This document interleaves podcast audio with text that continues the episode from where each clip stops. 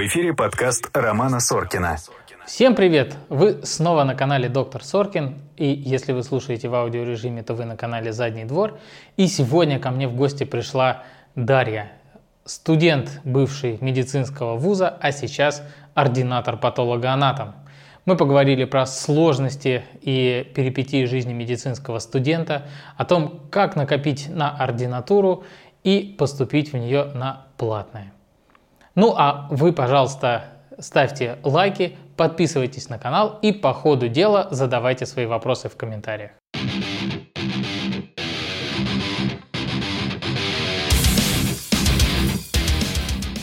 Привет. Привет. Как дела? Дела отлично после полного рабочего дня. Вот полна силы и энергии. Ну, ты должна радоваться, что у тебя есть рабочий день.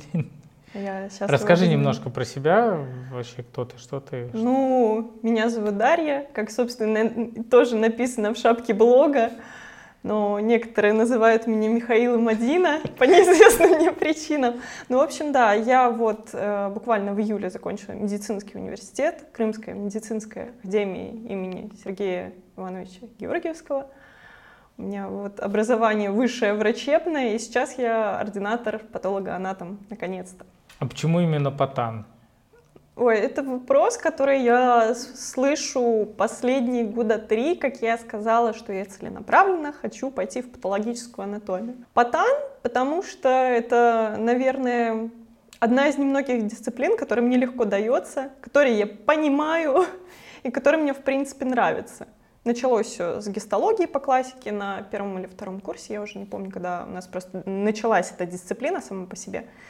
И я поняла, что мне что-то вот нравится смотреть на стеклышки, разбирать эти все клеточки. И я заметила, что если моя или параллельные группы особо любовью не отличались к этим стеклам, то мне как-то так легко давалось. Я думала, что лучше, пожалуй, я посмотрю стеклышек 10, чем буду сидеть, читать или писать конспект.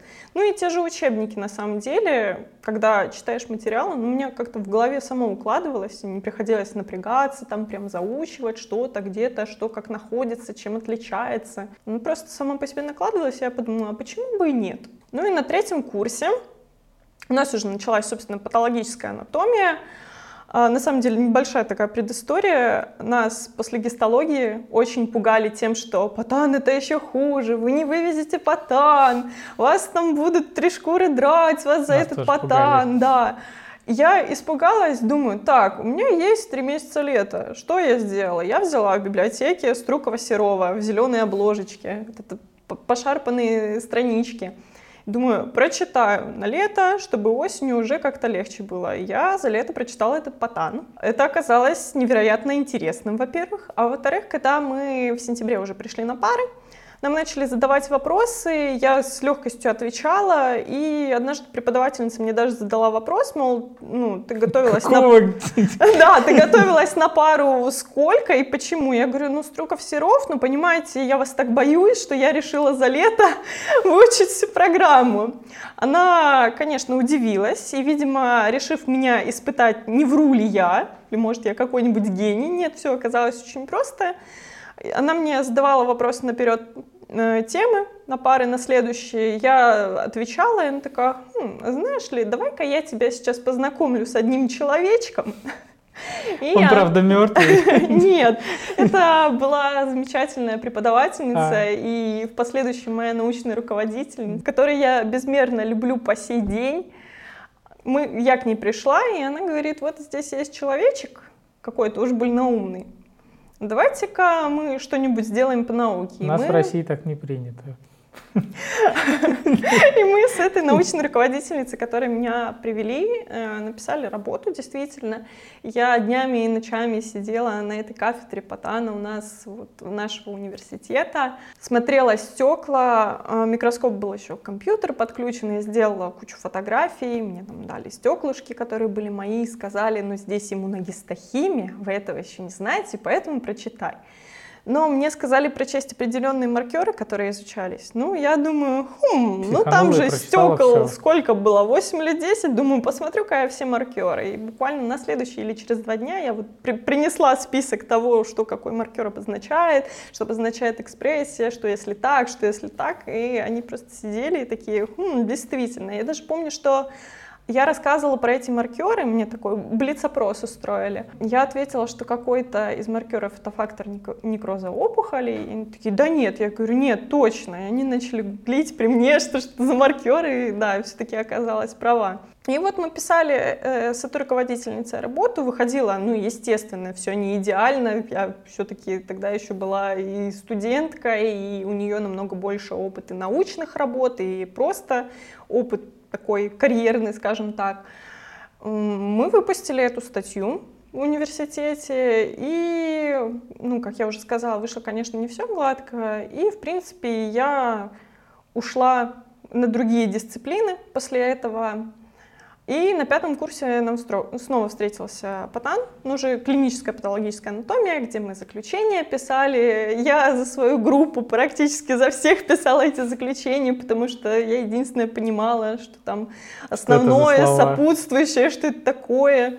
И вот путь меня мой привел в Санкт-Петербургский педиатрический медицинский университет. И вот первое, что я, кстати, сделала, когда увидела приказ о зачислении, когда увидела свои фамилии и имя, отчество, я вырезала вот так скриншот, отправила научной руководительнице. Такая, спасибо вам большое. Она Сначала она не поняла, куда я поступила. Она написала, поздравляю, держись вот эту вот эту преподавательницу, она очень умная, она поможет, любит студентов. А я говорю, а я не к нам поступила. Она говорит, подожди, а куда? Я говорю, я уехала в Петербург. И она мне написала, что она безгранично мной гордится, и я умничка. И я прям, помню, лежала и слезу вот так пустила. Думаю, да, ради этого стоило столько пахать. Слушай, а чем занимаются? Ведь патан это же, ну, все почему-то представляешь, патологическая анатомия это когда ты сидишь, трупов смотришь. Нет, на самом деле, ну, большая часть работы патологоанатома это вот смотреть мои любимые стеклышки. То есть это биопсия, гистология, что-то приносят с операцией, что-то приносят э, с пренатальных центров, с роддомов приносят. Ну, это больше такое прижизненные заключения, о том или ином образовании. Доброкачественное, недоброкачественное, воспаление там было, может там некроз уже был или еще что-либо. То есть это больше микроскопия. Встречаются, конечно, вскрытия, но не так часто, как на самом деле все думают. Все почему-то считают, что патологоанатомы живут и ночуют в моргах. но на самом деле они живут и ночуют у микроскопов. Понятно. Слушай, а вот ты уже думала, ну что тебе больше интересно, где бы ты хотела работать потом после закон... окончания арты? Ну вот, э, я больше хочу не то что работать, я не хочу работать. Нет, я на самом деле думаю о том, что я дальше хотела, хотела бы удариться в науку. Потому что у меня там есть такие мои галочки, что я хочу кандидатскую, потом докторскую, потом, возможно, куда-нибудь уехать, работать в какой-нибудь лаборатории, не обязательно российской. Белорусской. Белорусской, можно изобретать картофель. Смотреть его под микроскопом. Да, смотреть под микроскопом. Вообще, я полушутя обычно говорю людям, что я бы хотела получить Нобелевскую премию. Обычно кто-то хихикает, а вот кто-то из моих знакомых говорит, ну, зная твою настойчивость, ты либо получишь за свое открытие, либо тебе ее дадут, чтобы ты отцепилась от людей. Нобель сам воскреснет, такой, да, скажет, дайте ей эту премию, пожалуйста. Чтобы она от нас отстала. А ну, ты э, в платной ординатуре учишься? Да, я учусь на коммерции, потому что в России, к сожалению, весьма печально обстоят дела с бюджетной ординатурой. Если посмотреть на а, целевой прием в университетах абитуриентов в принципе после школы, то можно заметить, что количество целевых мест стало намного больше, и бюджет неплохо так сократили. Потому что я помню, я поступала в 2015 году, у нас было всего 330 мест, и вот, чтобы не соврать, пусть округлим, будет 100 целевых. Ну, это не точная цифра, там было чуть меньше. Сейчас же наоборот, бюджетных до 100 мест, а остальное все целевое. А почему э, платное? Не рассматривала возможность целевого обучения? Я, если честно и откровенно, немножко боюсь целевых направлений. А, по нескольким причинам. Во-первых, до э, сентября этого года я не знала, что его можно взять не обязательно из Крыма. Оказывается, по крайней мере, так было в этом году, поэтому если вы смотрите в 2025, возможно, эта информация уже не актуальна. А, нам сказали в университете, что вы можете взять только крымские целевые. Ну, а в Крыму после целевого у тебя обязательно отработка 5 лет, а по всей России 3 по крайней мере, из того, что я знаю, из того, как мы общаемся со студентами других вузов. Возможно, где-то в регионах у других есть какие-то другие сроки. И мне бы, если честно, не хотелось бы быть привязанной к Крыму на пять лет, обязательной отработки. Я решила, что накоплю-ка я деньги. А, на бюджет я не рассчитывала по одной простой причине. В декабре прошлого года вышел приказ, где было написано, что процент бюджетных мест на патологическую анатомию ноль. Есть шанс. Есть шанс, да. Я немножко там расстроилась, поплакала, потом решила, ну, будем копить денежку. Ну и стала копить денежку. В этом году тоже не буду юлить, э, в Павловском Петербургском университете было несколько бюджетных мест, но я просто не метила в Павлову, поэтому уже шла вот как поставила себе цель в педиатрический, на коммерцию, попала в педиатрический на коммерцию, поэтому меня устраивает мое положение на сегодняшний день. Слушай, ну вот сейчас э, многие студенты, да, когда им говорят, что ну бесплатных мест нет, вот я очень часто слышу это от дерматологов, ну, тех, кто хочет в косметологию, в дерматологию, они говорят, там столько стоит, это студенту невозможно это все оплатить. Я знаю, что ты накопила сама на свою ординатуру, а, у тебя, так сказать, э, не насосано, а наработано. Расскажи, как ты смогла накопить на ординатуру? Ну, такую мотивационную речь для... Ну, не знаю, насколько будет речь мотивационная, потому что э, нервных клеток моих убито невообразимое количество. Я работала иногда сутками, но я работаю не по специальности, не по медицинской специальности, скажем так. Я менеджер у многих блогеров, я сама немножко блогер, так, немножко на 30 тысяч подписчиков. Я еще немного делаю сайты, и вот это всего понемногу накопилось в сумму за год. Uh-huh. Пока у меня на один год, и вот за этот учебный год я планирую еще на год заработать денег. На самом деле было очень тяжело. Иногда настолько, что я могла в три ночи что-то редактировать, делать, какие-то картинки, клепать, и при этом у меня вот так слезы текут от жалости к себе. И я понимаю, что это уже не усталость, а жалость к себе, потому что могла бы взять целевое, и вот это вот все как-то свернуть и спать себе спокойным сном. Ну, раз уже решила на коммерцию, то начала копить. Копить я начала с э, сентября прошлого года, получается. И вот по сентябрь этого года у меня вот ровно, ну не ровно на год, чуть больше, у меня там около, не знаю, можно, нельзя называть цифры, около 400 тысяч. А год в ординатуре стоит 310.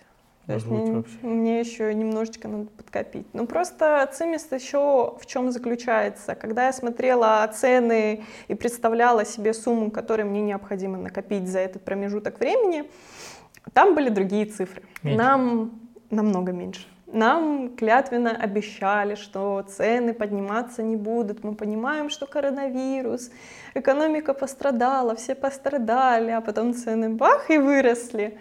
Я, когда увидела эти цены, думаю, ага, если это, цены не выросли, что бы было, если бы нам ничего не обещали, и, собственно, цены поднимались ну, бы. Ну, разве выросли? Ну, нолик там прибавился. Ну, да, нулем больше, нулем меньше. И вот теперь, конечно, сумму надо подкопить побольше, но я думаю, все получится, потому что, а что мне теперь делать? Я уже... Планируешь ли ты устроиться на какую-то э, обычную работу? Обычную работу? Ну, на самом деле не знаю, потому что у нас такой график учебы, что вот на удаленке мне хорошо, у меня всегда работа с собой в кармане, я достаю, там что-то делаю, я даже уже научилась с телефона редактировать сайт на тильде, это оказалось довольно-таки удобно. Конечно, не сравнимо с компьютером, но все равно. Э, могу кому-то что-то ответить, кому-то отправить, что-то принять, какую-то заявку, какую-то отправить. И, в принципе, мне нормально. Я думаю, что если будет, конечно, такая возможность, я бы хотела набраться опыта вот медицинского, даже если просто медсестрой устроиться окей, повзаимодействовать с людьми, посмотреть, какие бывают ситуации, научиться вообще, в принципе, с пациентами разговаривать.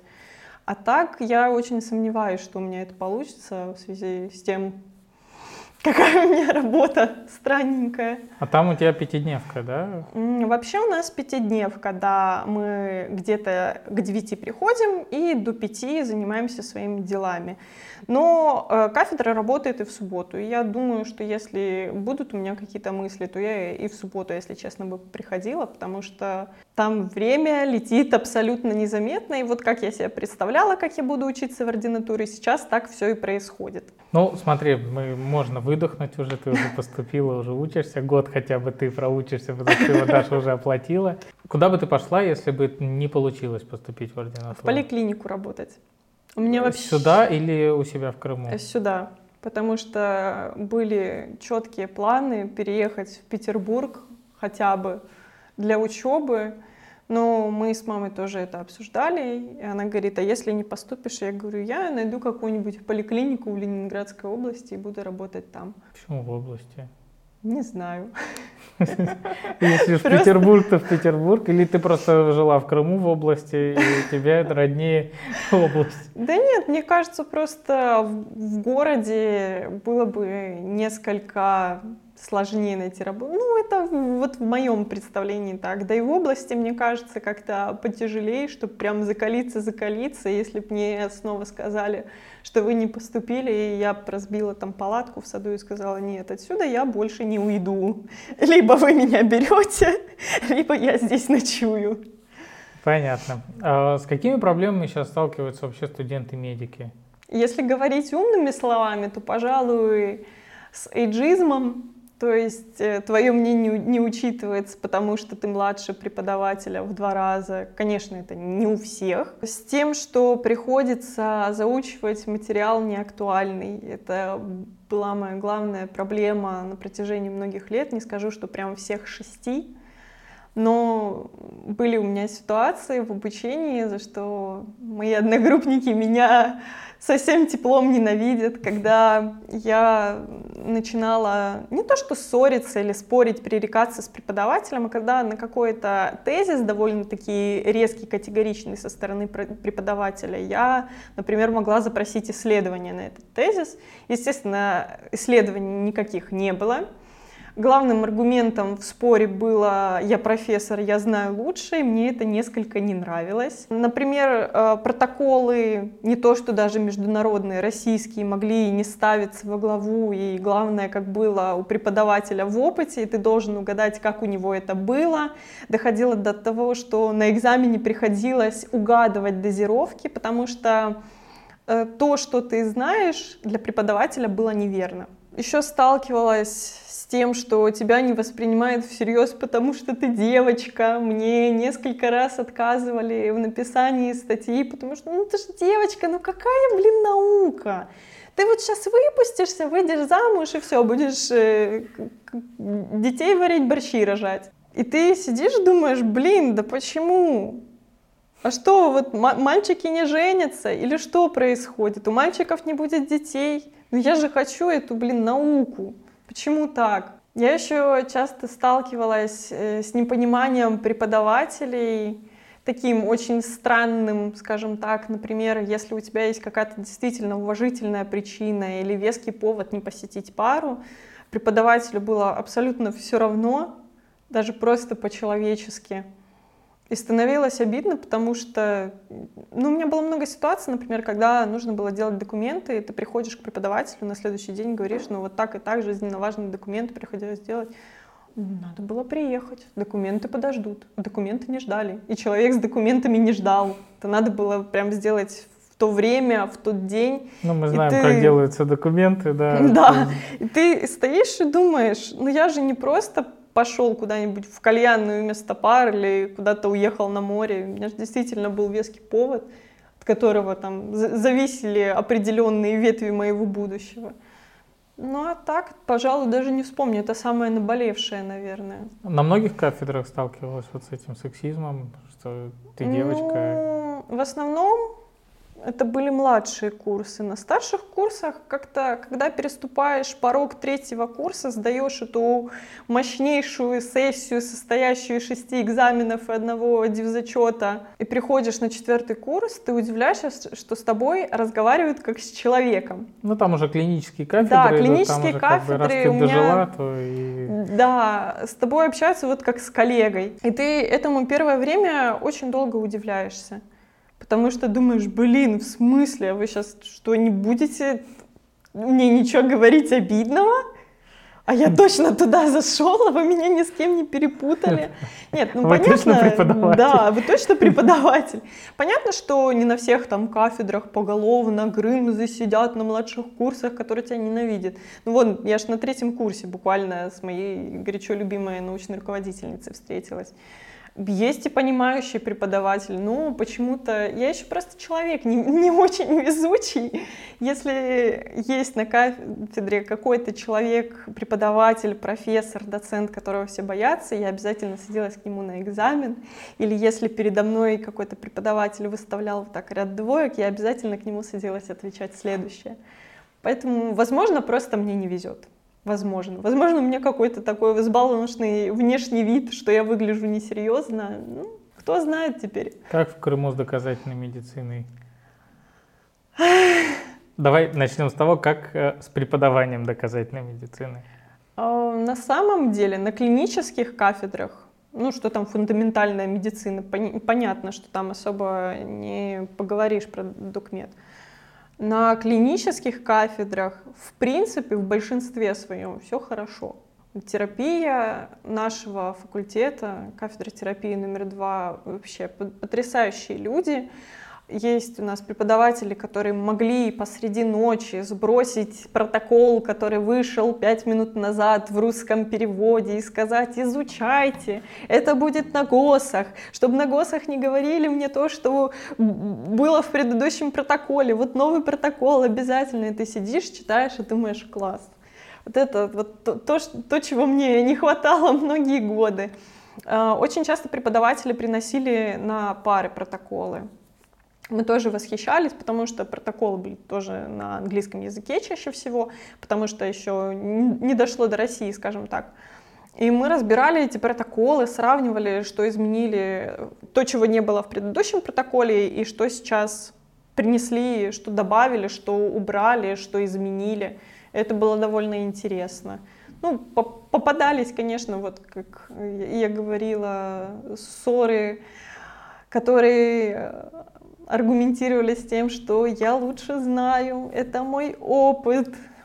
Ну, такие попадаются. Ну, Не только конечно, в университете с этим да. просто хуже, потому что ты сказала, что мнение не учитывается, ну, поэтому с вами можно э, лепить вообще, что, что хочешь. Ну, на некоторых кафедрах можно было высказывать даже самые глупые предположения, и тебя за это не ругали, а наоборот, скажем так, по поощряли за то, что ты размышляешь. Даже если ты неправильно говоришь, если ты говоришь не то, это обсуждалось коллективом, и говорили, мол, ну это, конечно, не то немножечко, но, возможно, давайте допустим такой вариант, и объясняли, почему такой вариант невозможен, и, в принципе, все оставались довольны, потому что и тебя как бы грязью не облили, и обсудили этот вариант и объяснили, что с ним не так. Ну вот, с четвертого курса все как-то было поинтереснее. Хотел спросить, кстати, в целом, почему решила в медицину пойти? Мне всегда интересно, э, что у человека, где там микроинсульт происходит, что он идет в медицину. Слушай, я вчера думала над этим вопросом, потому что, ну, я же знала, что я приеду, и, скорее всего, будет этот вопрос. И вот думаю, не было ли это влияние других людей, что я пошла в медицину, потому что в школе у меня были отношения с медиком, и вот он сейчас анестезиолог, реаниматолог. И мне вот кажется, что вот первый интерес проклюнулся из-за того, что он мне рассказывал с пары, что у нас там было это, у нас было это, там показывал какие-то фотографии, учебники. Я думаю, блин, так интересно, а не пойти ли мне тоже? А так в детстве я кем только не хотела, наверное, быть. Хотя иногда у меня бывали вот эти вот вспышки, а не стать ли мне врачом, но я больше хотела стать стоматологом. Так, Меня- тьфу, тьфу, тьфу, тьфу, ты, ты что, ты что, каким врачом? Хотела больше стать стоматологом, у меня там все игрушки были залечены, у них все зубы были здоровые, даже если это гусеница, у нее там 32 зуба было обязательно после меня. Ну, И с ведь- игрушками такая распространенная тема. Ну да, и ветеринаром я очень долго тоже хотела быть, потому что у нас постоянно болели животные. Я лечила там того бедного кота. Ну, лечила я его по, по назначению ветеринара, я не глумилась над животным. Все окей. Там, если выписывали какое-то лечение, то уколы делала я.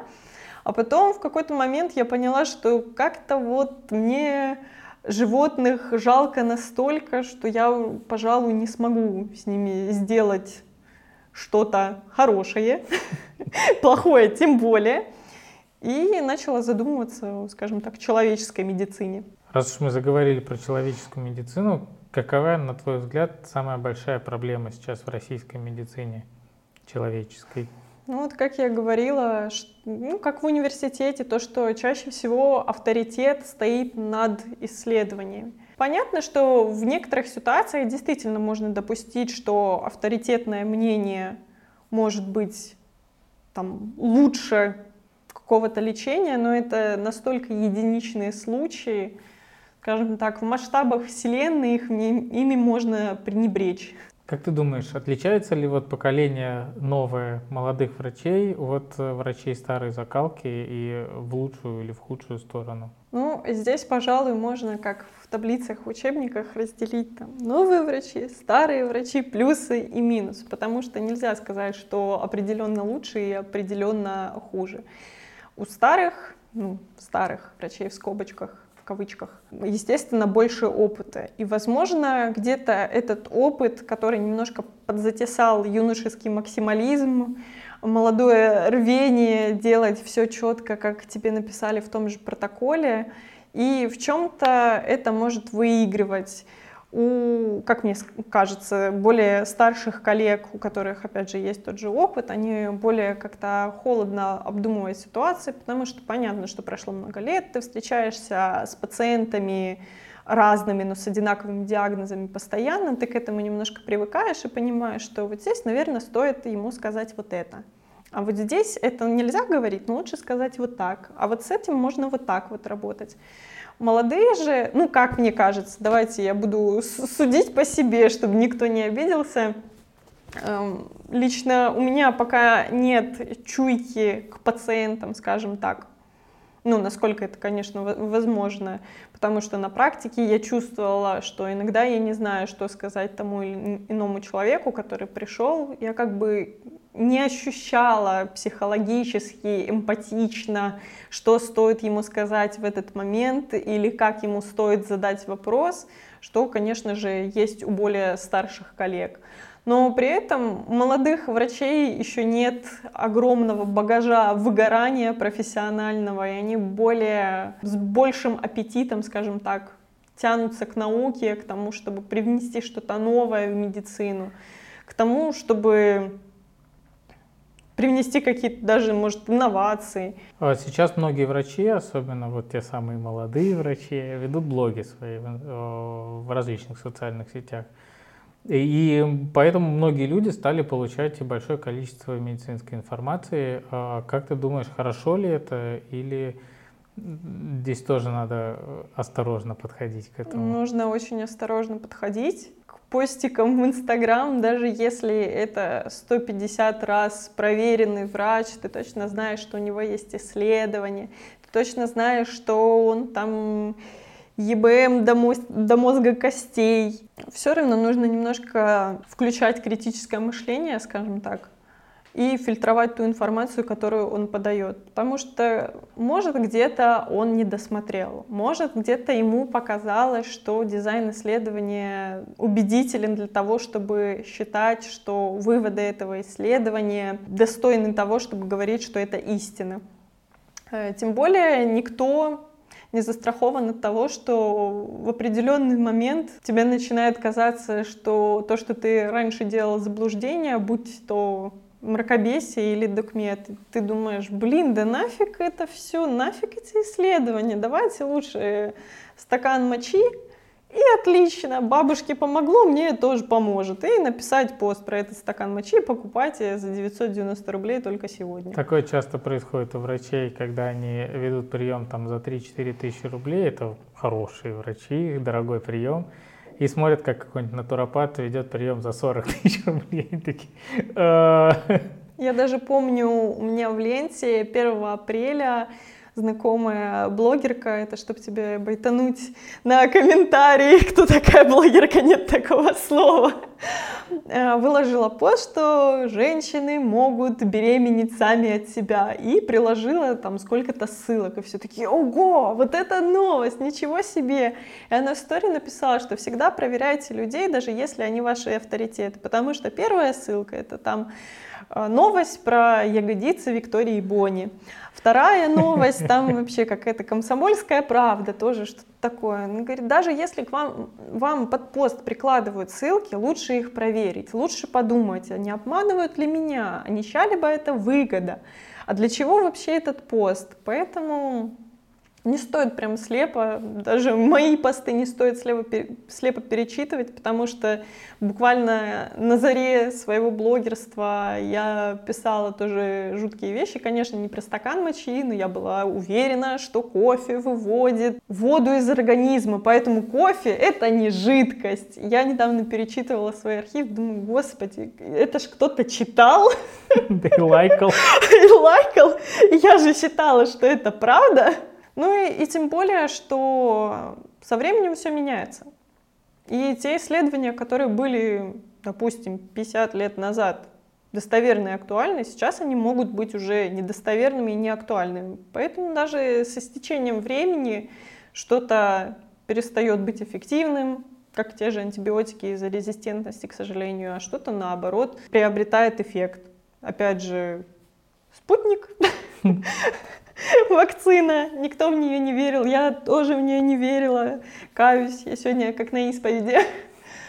Я думала, что это, э, что, еще и название такое, не-не-не. Спутник. Да, еще и Ви. Ви, значит, спутник. Что такое там наварили в подвале? А потом начали выходить исследования, опубликовал Ланцет первую, вторую статью, я думаю, ну так, так, так. Вроде Похоже, ничего. я заблуждалась. Запишу-ка я на вакцинацию, пожалуй. Ну, мне кажется, вообще ошибаться нормально. Мы никто вот не рождаемся сразу умными. А жаль. этот тернистый путь, к сожалению. Давай про блог немножко поговорим. Как появился твой блог? А это тоже забавная история. Изначально я планировала писать про косметику. Ну ты же девочка. Я же девочка. Да, я планировала писать про косметику. Мне вот нравятся макияжи и всякое бьюти, вот это вот все, что-нибудь, ресницы на брови наклеить. Я вот люблю такое немножко эпатажное разукрашивание лица, назовем это так. Как группа KISS. Ну вот что-то, да, в этом духе меня можно было бы увидеть, если бы в один прекрасный день кто-то из моих знакомых не сказал, а зачем макияж? Ты получаешь медицинское образование, ну, пиши что-нибудь про медицину. Первая моя мысль была, что это никому не интересно. Да боже, кому это надо? Все и так все знают. И я выпустила первый пост, мол, здравствуйте, те 150 человек, моих друзей, которые сейчас меня читают, а давайте-ка с этого дня я буду писать про медицину. И меня очень поддержал мой круг знакомых и сказали, что это, это классно, это интересно, давай рассказывай, потому что непонятно, что происходит и в системе, и мы не знаем, что делать. А в аптеке говорят, вот купите этот мешок лекарств всего за 9,99. Я думаю, ну, пожалуй, буду писать про медицину. Конечно, это были довольно простецкие посты первое время в духе «вода это H2O, надо пить воду, потому что мы состоим на 80% из воды». Все такие «Вау, класс, я не знал!» Ну и начала писать потихоньку посты. Конечно, не все были прям классными, научными, не все ссылки выбирались так кропотливо и тщательно, как я их выбираю сейчас. Я могла там всунуть и ту же комсомольскую правду, господи и всякие статьи ну, просто каких-то порталов в духе все здоровье, красота и медицина и, и прочее. Не особо парилась, думаю, ну, наука пойдет, научно, хорошо. Ссылка есть синенькая. Ссылка есть, да, все отлично. Пруфы, вот они, пруфы. Ничего страшного, что это вырезка из газеты 63-го года. Ну, это ж пруф. Как так написывала, написывала. А потом я думала, что я одна пишу про медицину на весь Инстаграм. Ну, мне кажется, это классика абсолютно у всех, кто с этого начинал. Я думала, что я такая одна. Потом я решила написать пост про простуду. Начала смотреть, вдруг есть другие посты в Инстаграм. Начала пробивать э, свои любимые препараты при простуде. Пила я, конечно же, вот такие горсти ага. всякого, всякого и думала, что мне помогает. И наткнулась на пост другого блогера, про всем известный препарат с желтыми таблеточками. Рекламы мы им делать не будем. Прочитала пост, что, мол, вот это, вот это, это неэффективно, а более того, вредно. Я такой, чего? В смысле? Закрываем. Мне помогает.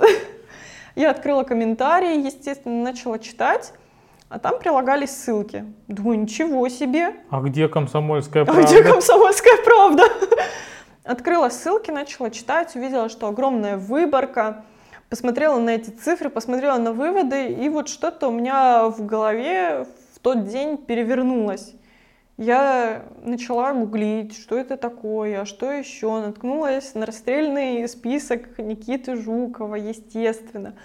Прочитала, что там вообще огромный список этих препаратов неэффективных. Такая, ничего себе. А что я делала все это время? Это что, не наука была, что ли? Давайте все заново. И начала искать какие-то ссылки, начала натыкаться на кучу телеграм-каналов, которые тоже публикуют исследования, публикуют что-то, расследование по докмеду. Начала в это все вчитываться и вот более тщательно выбирать материал, про что писать. И сама заметила, что мне стало как-то более интересно, потому что одно дело пересказать статью какой-нибудь газетенки, а другое дело посидеть, посчитать что-то, сделать свои выводы, найти не одно исследование, а несколько этих исследований, посмотреть, где дизайн исследования лучше, где он хуже, какой стоит брать, какой не стоит. И вот начала посты, конечно, писать намного реже, чем тогда, но зато более качественнее. Мне кажется иногда, что я единственный человек, который узнал Никиту Жукова раньше, чем расстрельный список его. Возможно. Кого не спрашиваю, как пришли до Кмеду. Ну вот там потом расстрельный список, потом т-т-т-т. А я узнал, вот мы с ним познакомились, и потом что-то, а вот расстрельный список. Что за расстрельный список? Я вообще думала, что расстрельный список это просто люди из интернета собрали. Такая, о, прикольно, кто-то классный, молодцы люди. Я потом смотрю, Никита Жуков, думаю, ого, вот это тебе делать нечего было. А, ты как-то монетизируешь блог, он тебе помимо морального удовлетворения приносит какой-то финансовый? Да, при, приносит деньги, на которые я сейчас снимаю квартиру в Петербурге, как минимум. Да, приносят. Я рекламирую другие блоги, других врачей, научно-популярные блоги, просто интересные блоги, ну, которые, естественно, не пишут, что в прививке формальдегид давайте выводить его смузи-детоксами. Стараюсь тщательно отбирать, чтобы и аудитории моей было полезно и интересно в первую очередь. Я иногда даже отказываю блогам, которые мне интересны, но я понимаю, что людям, которые меня смотрят, будет неинтересно я больше как будто про них думаю, чем про себя. А, продаю рекламу, и коммерческую продаю рекламу. Ну, чаще всего это вот личные блоги. Я со многими перезнакомилась благодаря тому, что либо они меня рекламировали, либо я их рекламировала. И вот сейчас этот костяк, скажем так, общения и в Петербурге в том числе сформировался благодаря тому, что есть реклама в блоге. Так что это не просто деньги, но и полезные знакомства, друзья на сегодняшний день и круг общения мой. Как по твоему мнению, что не может рекламировать э, врач в своем инстаграме? Вообще любой врач? Да нет, врач. Мы про врача-курильщика не говорим сейчас. Мне кажется, нельзя рекламировать то, что может навредить твоим читателям. То есть это не может быть какой-нибудь иглоукалывание от лечения варикоза, что-нибудь вот такое. Будет смешно, если я сейчас пальцем в небо тыкнула, там есть исследование, что это эффективно. Какие-нибудь мне вообще не нравится, когда рекламируют лекарства, любые БАДы, даже если это эффективно. Понятно, что для примера можно взять какую-то упаковку и сказать, вот это не очень, а вот это очень, или это эффективно, это неэффективно. Ну, это не реклама, это примеры. А когда вот всю жизнь я мучился от боли в шее, но вы, выпив таблетку вот этого вот, я избавился от шеи. Покупайте по моему промокоду там Вася 20.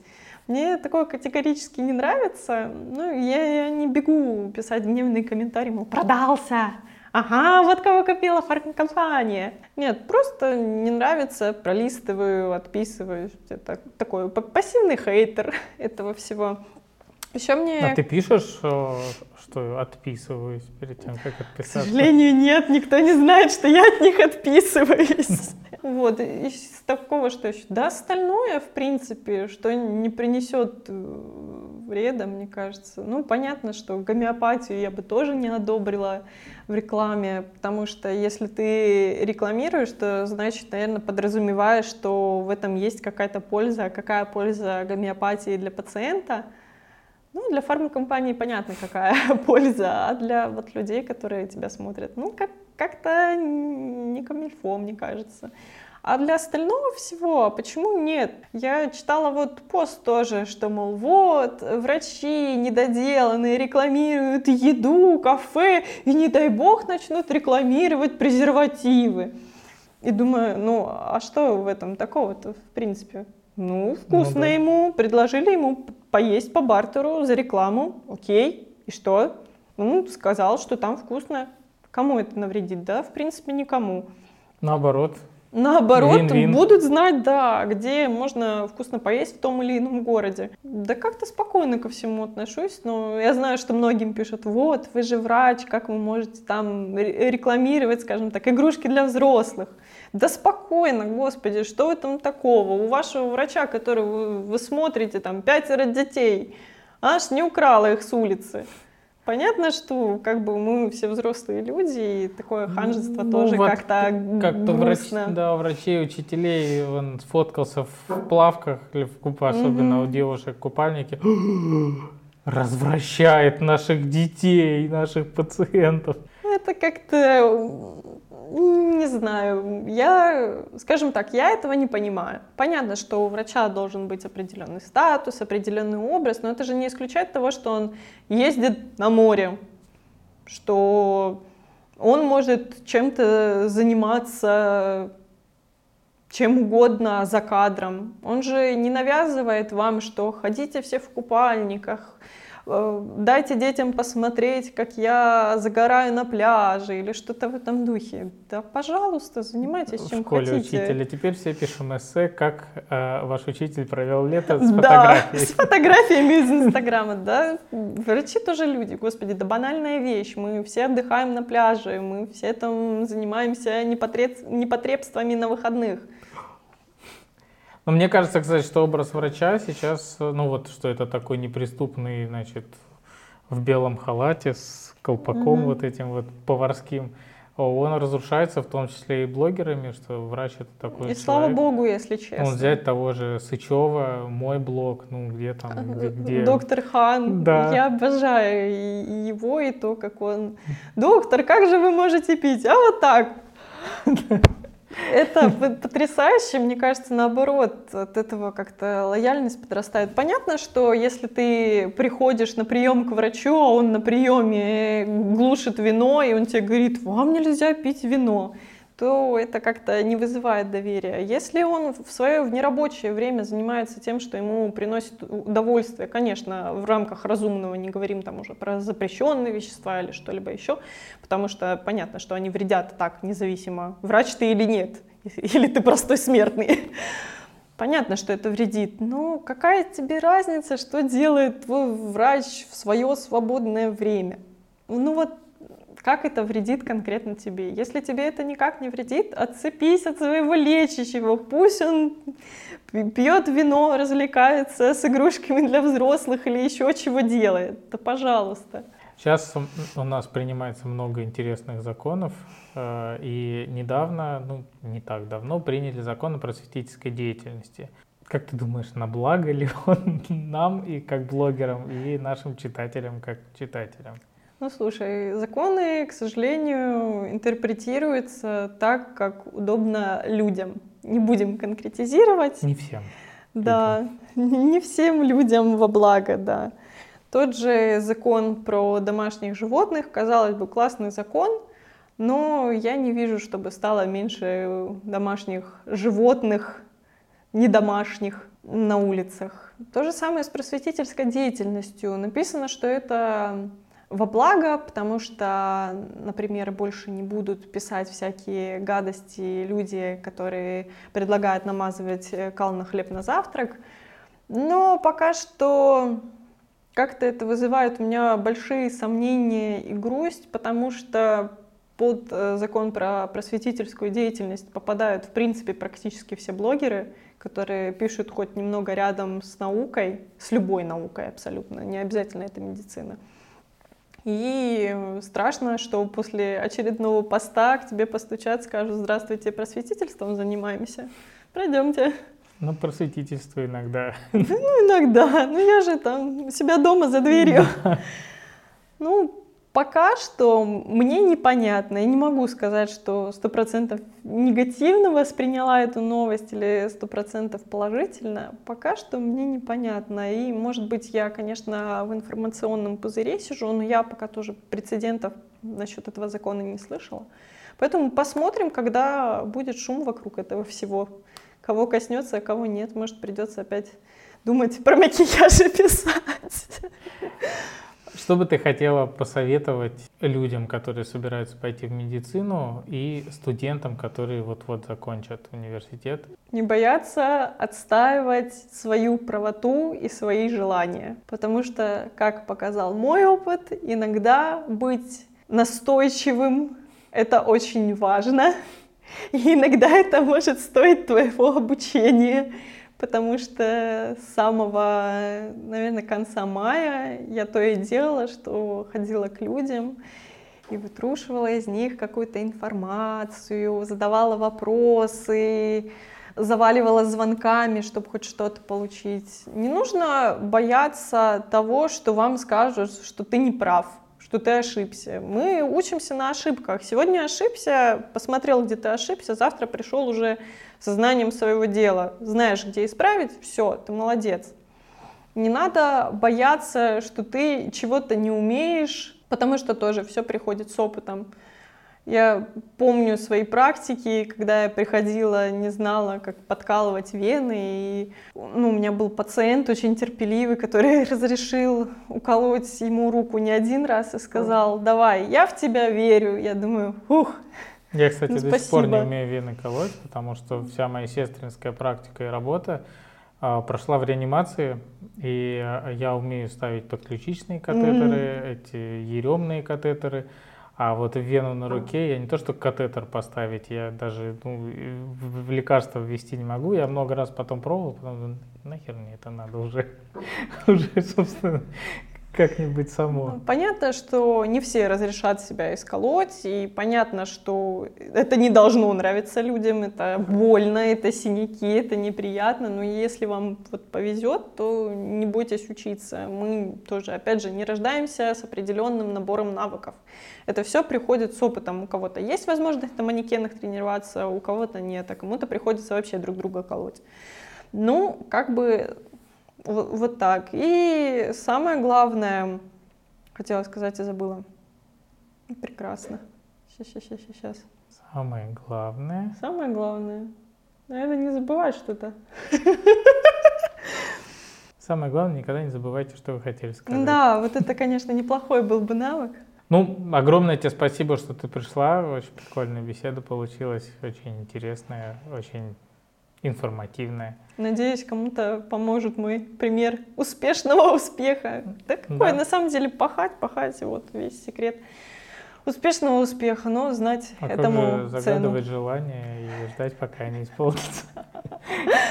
Ну, необходимо, чтобы ты исполнял свои желания Я вот сам, в к клинику приехал э, на работу, и э, мне захотелось сладкого, не было ничего. Я в инсту написал, хочется сладкого. На следующий день прихожу, у меня шоколадка на столе лежит, пациенты мне притащили там шоколада. Вот оно, желание это Надо вселенная. написать в инсту, что я хочу 310 тысяч на учебу. Вдруг приду домой, а там Завтра денежка приходишь, а там лежит. 310 тысяч. Да, вот так, столбиком. Ну ладно, в общем, большое спасибо, что пришла. Спасибо, что позвал. Пока. Пока. Спасибо, что вы были с нами до самого конца. Ставьте лайки, подписывайтесь на канал, чтобы меня не потерять. Ну и пишите свои вопросы и даже не вопросы, а просто соображения в комментарии. До новых встреч!